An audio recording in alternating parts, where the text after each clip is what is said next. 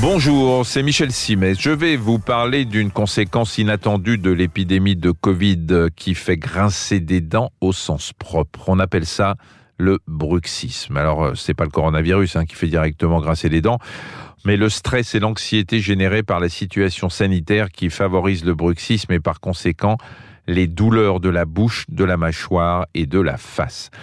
Ce phénomène concerne tout le monde, même si les chercheurs notent une surreprésentation des femmes âgées de 35 à 55 ans.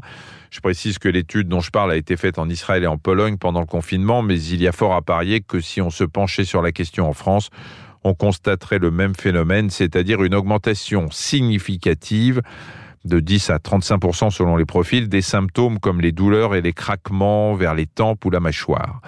Il faut y voir la traduction d'un mauvais état psycho-émotionnel, on ne cesse de le répéter, la pandémie nous atteint aussi psychologiquement.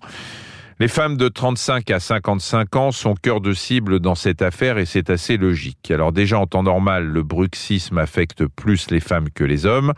Mais il y a autre chose, les femmes de 35 à 55 ans appartiennent à ce qu'on appelle la génération intermédiaire, autrement dit la génération dont la charge mentale explose en temps de confinement.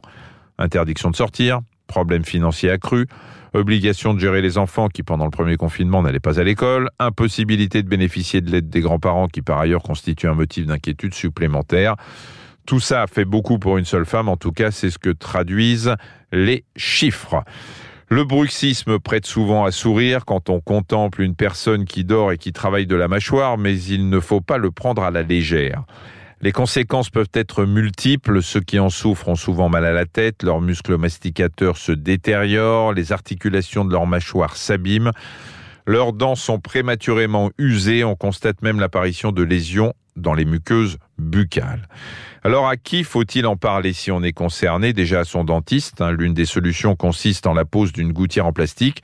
Vous ne la portez que la nuit. Le principe est assez simple. Vous avez beau serrer la mâchoire, c'est la gouttière qui s'use, pas vos dents.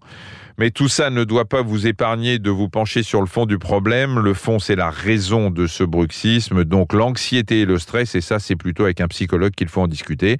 Il existe des techniques efficaces comme la sophrologie, la méditation, l'hypnose. Décidément, cette épidémie de Covid n'a pas fini de nous présenter sa facture.